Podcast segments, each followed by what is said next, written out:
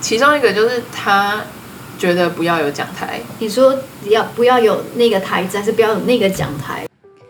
沙龙沙龙，欢迎回到情有独钟，我们一起来认识神眼中的同人以色列。哎，以色列为什么那么重要呢？那就邀请你一起来收听今天的节目吧。Hello，大家好，欢迎大家继续收听情有独钟。今天呢，我还是一样，我在高雄。耶我旁边呢就是耶路撒冷大美女黄天英小姐。耶，阿门。好，天英在以色列两年多的时间嘛，嗯，你在那边也有去教会吗？有我有去教会，那那边的教会跟你小时候长大，你在台湾是去爸爸的长老教长老会。教会嘛？那你在那边去的教会是什么样的教会？我去我在那里去的教会，大家会称为弥赛亚信徒教会或是弥赛亚教会，嗯，就是由信耶稣的犹太人所组成的一个团体。嗯，所以他们的血缘都是犹太人。呃，我去的那个教会有犹太人，但是也有所谓外邦人，就是非犹太血统的人去那里聚会。嗯，然后是用希伯来文吗？对我们教会是用希伯来文，你都听得？懂当然没有啊。呃，我们教会有翻译，哦会翻英文跟嗯葡萄牙文，因为有很多人是从巴西嗯回归的犹太人，嗯但是他们的希伯来文还没有那么好。嗯，对，所以所以你们的敬拜歌曲是用希伯来文，希伯来文，然后读圣经也是希伯来文全息。太酷了。那聚会的我们说程序好了，跟我们一般教会有不一样吗？我去的那间聚会程序其实跟一般的教会还蛮相似的，一开始是敬拜赞美，然后嗯再来奉献讲道，然后结束。然后嗯之后他们会有一个比较类嗯犹太的犹太风格的动作，就是他们因为我们聚会是在礼拜五，礼拜五下午是安息日之前，然后就会点安息日的灯两个蜡烛，嗯然后念嗯念祝祷文，嗯是女生由女生来念。哦然后，但是把耶稣是弥赛亚嗯这句话加进去，嗯然后结束之后，大家在一起吃小点心，然后交流交通。所以那是属于圣餐的一部分吗？还是没有？这就是迎接安息日的一个仪式。哦，对，这是迎接安息日的仪式。那你们的圣餐是我们的圣餐是跟我在长老教会是差不多的，但我们的无效饼是真的无效饼，没有效的。然后喝葡萄汁或是葡萄酒。所以你们是在礼拜五安息日，然后礼拜天就不聚会了。对他们所谓的安息日就是礼拜五嗯安息日，嗯不是礼拜天，嗯所以很多都是在礼拜五下午或是晚上聚会，或是礼拜六，因为礼拜六也是安息日。嗯以犹太人他们算天一天的开始是从傍晚算的，所以礼拜五傍晚到礼拜六傍晚都是安息日。那你们会称你们的牧师为拉比吗？不会 不会，就是一样是 pastor，pastor，嗯对，牧师也是巴西犹太人，所以他回来以色列是会比较想要回归希伯来根源那样吗？他有带 kippah 吗？哦，他在正式场合的时候会带 kippah，例如逾越节晚餐的时候他会带 kippah，那穗子呢？就是身边神说要他们穗子带带。没有。那其他你认识的弥赛亚信徒，他们是会带穗子吗？我没有遇过弥赛亚信徒有带穗子耶。哦，我遇的有。哦嗯 OK 嗯，哼，所以也是蛮不一样。对，你遇到的弥赛亚信徒跟基督徒有什么不一样？我遇过弥的弥赛亚信徒，主要是对耶稣的认识。嗯。吧。嗯，因为对一般的基督徒来说，耶稣是我生命的救主，对，耶稣是我个人的救主。嗯。但是弥赛亚信徒他们会非常注重一个群体性，首先注重群体性。嗯，他们唱诗歌的时候，很多歌词都是我们，我们，哦。我们的君，我们的王，我们的神，我们欢迎你。有有对有，你这样讲有，对，就是有一个群体感在。然后他们不能说很多，但是他们祷告的时候会为以色列祷告。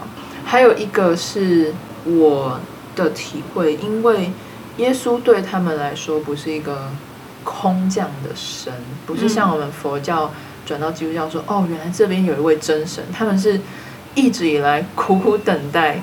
弥赛亚，苦苦守着这个经文，然后在等待这个弥赛亚，而他来是要掌管全地、嗯复兴万物的神，所以这个一整个在深度还有层次上面是不一样的。对，就是他是我亚伯拉罕、以赛亚各的神，对，然后终于这些印一经文在这个耶稣基督身上就应验了。对，它前面是有个铺陈或等待，嗯是有个历史轴、时间轴，嗯然后，嗯，而他来也不只是我个人，救我一个人而已，他是嗯要救全地或是嗯这个国家。嗯，那你在以色列遇到这些弥撒犹太人、犹太信徒，他们是从小就是生长在父母就相信耶稣是他们犹太人的弥赛亚的家庭里面，还是他们就是半路发现耶稣就是那位弥赛亚？都有都有。都有。像我们牧师的儿子，他也是犹太人，然后他也在以色列长大，嗯。但是他从小就是信耶稣的。嗯。对，然后像我有教会里面也有人是他们读圣经发现耶稣是弥赛亚，或者是有人跟他传福音，嗯嗯。然后他就相信耶那那你遇到的，你觉得他们对信仰那种火热的程度是像像我期待中应该是超级火热，因为他们是苦苦盼望的弥赛亚，然后居然就是耶稣。有有一个是很火热，嗯。他就像火在烧一样。首先是他说，嗯，在他刚发现耶稣是弥赛亚的时候，他到处跟他同学讲，他那时候是在学校里面，他哦。说耶稣是弥赛亚，然后他自己发现？不是是有人跟他传福音，哦，对，哦。然后他在，因为我有参加他们的小组青年嗯。小组，然后青年小组里面他也是说我们要去传福音，告诉大家，嗯就是要嗯。做外展之类的，嗯嗯。对。但是有另一个阿姨，她可能个性比较温和跟内向，嗯，她是自己读圣经，读新约发现耶稣是弥赛亚，他是犹太人，他自己去犹太人碰新约圣经。可能有人给她新约圣经，哦，对，她就呃没有前一个那种火热的感觉，所以嗯。可能要看人，不一定。对，那他们这种半路，就是本来在犹太信仰里面，然后变成接受耶稣为犹太人的弥赛亚的这个背景之下，就你认识，他们会被他们的家族人唾弃吗？有像我刚刚讲那个很火热的弟弟，他就是当他决定要信的时候，他应该是去跟他父母讲，还是怎样，我忘记了。但他爸就说：“现在跟你没有关系了。他爸这么直，”对他爸就这样，但是他现在是努力在修复关系了。嗯嗯，我觉得这有点像是在台湾也会因为说啊，你信了基督教，然后你好像不拜祖先了，然后家族人就跟你切断关系，就好像我们家没有你这个人了，有点是对。因为这样子的，好像你背叛了我们家族的那种感觉。对，但在以色列可能还有另一个层次，是他一整个群体，不只不只是家里说我们信这教，他们会觉得你是背叛一整个群体。对，因为他们会觉得犹太教跟基督教是对立的，对。基督徒在过去历史中就是逼迫我们的，然后你现在你去改信基督教，他们会有这种对，嗯。改信嗯。quotation，quotation，对，就是就你所知道，你觉得他们这种信了耶稣的犹太人，他们有什么样子的挑战？我觉得他们的挑战可能有来自外在，有来自内在。先讲外在好了，外在的，嗯，就我自己的观察，我觉得他们其实群体有点封闭。哦，对你说他们也没有跟一般像是耶，因为耶路撒冷有很多不一样的基督教教派嘛，对，他们就没有跟他们做连接，是这样他们连吗？对，他们连弥赛亚教会各个教会中间也很难连。为什么？我不太确定为什么会这样子，但是就我所知，其实弥赛亚称为弥赛亚教会的有很多种，嗯有很偏所谓犹太教的弥赛亚教会，也有很偏，例如美国福音派的弥赛亚教会，因为犹太人也是从世界各地回归过来的。我觉得这就像是我们在台湾，我们有不同的教派嘛，嗯所以可能教派跟教派之间，因为某一些的差异，使得没有办法有那样那么深入的连接。那在以色列的话，我觉得它的教派是更多元嘛，天要不要分享一下？哦，以色列很多，光是旧城里面，或是耶路撒冷里面就可以发现天主教、东正教、希腊东正教、叙利亚正教、基督教，嗯，基督教基督教什么教？路德教派什么的，对，还有科普特，科普特，对嗯，，Coptic 然后埃及的，通常弥赛亚教会它不会有个建筑在那里，因为他们嗯。必须要，嗯，不能太明目张胆，嗯，政府会 抓，不是政府啊，就是有团体会反对，嗯。所以在以色列其实有很多教派的。你刚刚是说这是属于外在的因素嘛？那内在呢？他们有什么样的困难？内在的困难，首先神学方面好了，其实犹太教没有像基督教所谓的神学，然后当嗯他们这样信信了耶稣基督是弥赛亚，可能会被西方思想中的那种神学弄得非常的 纠结，或是因为教会还有基督教信仰在西方已经是一个非常历史悠久的文化，他们可能就会觉得我现在信了这个弥赛亚或是神，嗯那我到底是要跟之前的教会一样呢，还是我要走比较偏犹太教，或是我是要走自己的路之类的这种蛮纠结的东西？像我们教会，就是我去参加一年左右之后，反正牧师他就说好，我们现在要开始就是努力的传福音，然后我们要抛弃，或是我们不要再像西方传统的教会文化一样，嗯。我们要有以色列的文化，嗯，在这个教会里面，其实他们不会讲教会，他们用的是那个词。是 Kahila 吗？K 啦 congregation，、嗯对。我就想说，到底什么是以色列？那到底什么是西方教会？因为会？他是巴西回来的，对嗯，他其实两边都有沾，对，但是他会觉得，是一种拉扯嘛，就是好像他要刻意的去切割他西方的影响。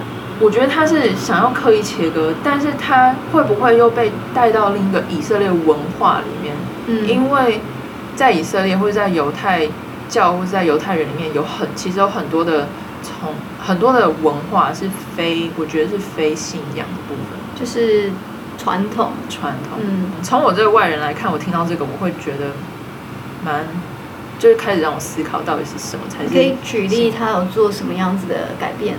哦，他做的改变就是，呃，其中一个就是他觉得不要有讲台，你说要不要有那个台子，还是不要有那个讲台放圣经那个台子？不是不是，其中一个就是他觉得不要有一个人在上面讲到，他要把它变成小组讨论的模式，因为他觉得这是以色列式以色列模式，嗯。他觉得以色列人不习惯一个人在上面一直讲，要大家有互动的讨论，嗯嗯，对，但这对我来说是非观真理，嗯嗯。可能会帮助传福音，嗯。但是被牧师一讲就讲的好像是这是对教一个人在上面讲是对教会不好的东西。嗯，那、还有什么？呃，还有另一个我是觉得还不错，是他嗯，他就是想要用一个家庭一个家庭。把慕道友带到家庭里面，先拉到家庭里面，然后成为一个小组，之后再把他带来教会。嗯，对这时候好像还不错啊。对，这招是不错。嗯，对。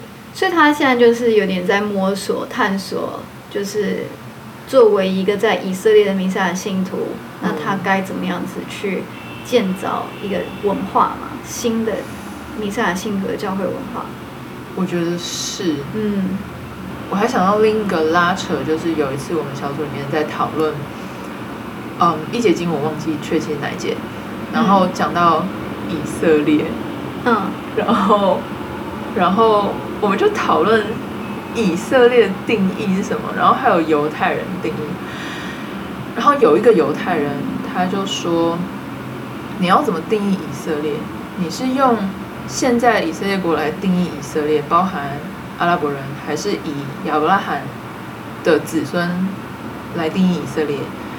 然后犹太人他指的也不是十二支派的犹太人，嗯他指的是犹大支派，就是当时的南国。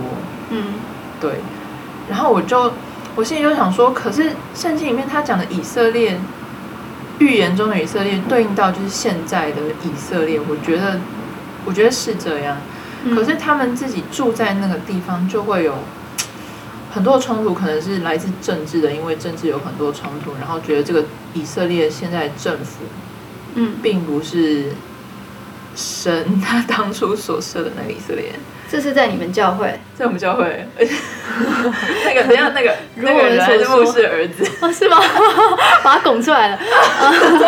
哦，我觉得就以色列他们的政治立场真的是很多元，可能超过我们能够想象的。他同时他是弥赛亚信徒的身份，然后又是以色列公民的身份，对他可能又是国外回来，有一点巴西人的一些文化在里面。没错，所以其实不是我们想象说，哦，今天一个犹太人他信了耶稣，然后他就一帆风顺，他不会有生活中各式各样的那种没错，没错，他讲那番话就让我呃有点担忧吧。不是不是担忧，我就会好像有点恍然大悟，嗯嗯。说原来他们心中是那么多冲突，像我就很单纯的相信嗯，现在的以色列就是神预言中的以色列，但是因为他们处在那个里面，对，所以他们里面会有嗯各种可能各种东西需要去思考。那你觉得他们在身份认同上面，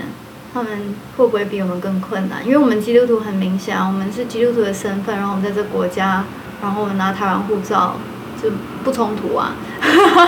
那他们的话，嗯你会觉得他们有不一样的冲突吗？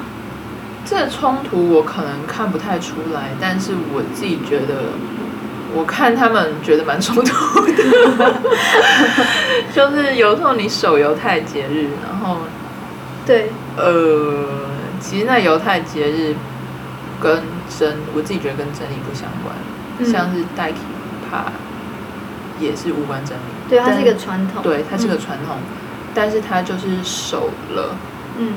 对，对，因为我会把这提出来，是因为他们是个犹太国家，嗯。他身边有那么多犹太人，只是还不认识耶稣。那他会不会或多或少他会怕说，因为今天他接受耶稣，然后被别人认为说他失去了犹太身份，然后反而是更刻意的说我要往犹太文化那边去，有，嗯。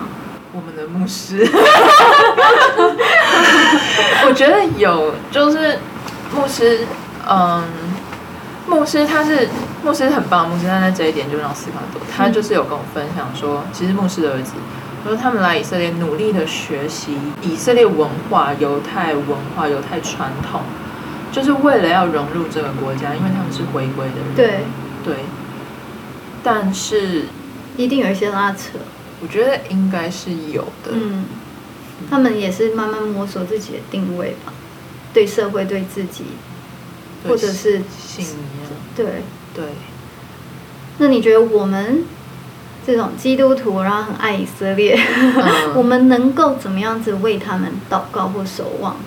因为可能我们会认为，就是我刚才说的，他们信了耶稣以后就一帆风顺，嗯可其实他们还是有一些要解决的一些理清的一些观念。从就是从刚刚讲的事情来讲，我常常这样子祷告，就是求神亲自的启示他们，教导他们，嗯，上帝的真理，嗯。然后亲自的带领他们，以教会来说，走进神要那间教会去的命定，嗯，就是走进他们的命定，然后或是神神亲自赐下策略，告诉他们到底他们应该要怎么信、怎么想、怎么做，嗯嗯，因为我也不知道。